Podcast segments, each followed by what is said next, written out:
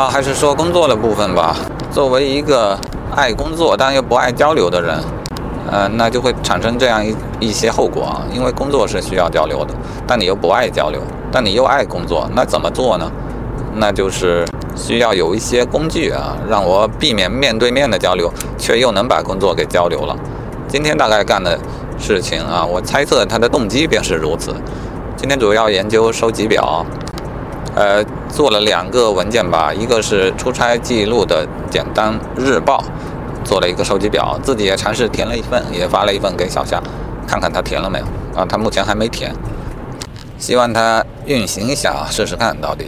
格式是否还需要做一些改变，以及这种工作的模式它到底是不是可行？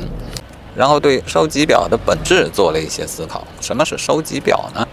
顾名思义，它最后会形成一个表格。那为啥要收集呢？因为这个表格不是我一个人能够写好的，其实就是需要其他人共同完成的一个表格。那共享文档不也可以吗？啊，那确实也可以。但你共享一个文档出去，和大家说来，大家一起填一下，不知怎地啊，基本就没人愿意填。收集表有两个好处，一是当你分享收集表的时候，相当于一个提醒，就像一个问卷啊。第二个呢，就是把要填写的内容呢，分解成了很具体的问题啊，具体到人都不好意思说不会填，或者说不明白你的意思哦，诸如此类的借口都失效。可见收集表特别适合于。催着他人来向自己汇报工作，然后自己进行汇总啊，这样一种场景。啊，那你说它是用来催促的？比方说你要做日报了，我还得给你发一次收集表，有没有更加一劳永逸的方法？显然有啊，比如钉钉上的日报或周报，钉钉它就会自动的给需要汇报的人发一个提醒，相当于催促。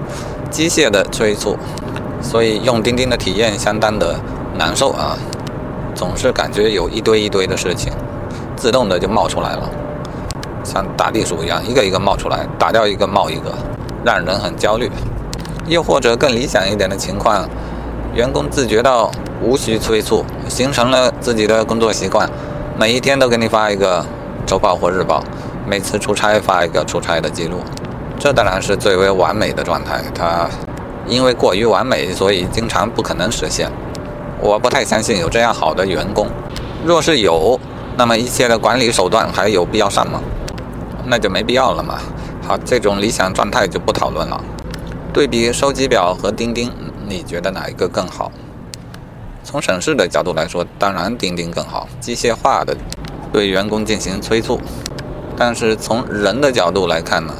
确实有一些不公平啊！当你希望他人有一个良好的工作习惯，比如每天搞一个日报，那么若你扪心自问，自己是否能够做得到？若不能，你又凭什么要求别人如此的理直气壮地要求别人呢？若能，那你就坚持每天发一次收集表来催促一下呗。这样被催促的对方也实在是无可奈何，他找不到辩驳的理由。因为这种你的这种招式完全是同归于尽的招式，简直无法阻挡，不能抵抗，啊，这就是这种招式的妙用。我也是总结我过往的经验教训，才能得到这样高明的结论。曾经我想要求我的孩子做学习的记录，但并不是你要求他要有这样的习惯，他便有了这样的习惯，这是过于。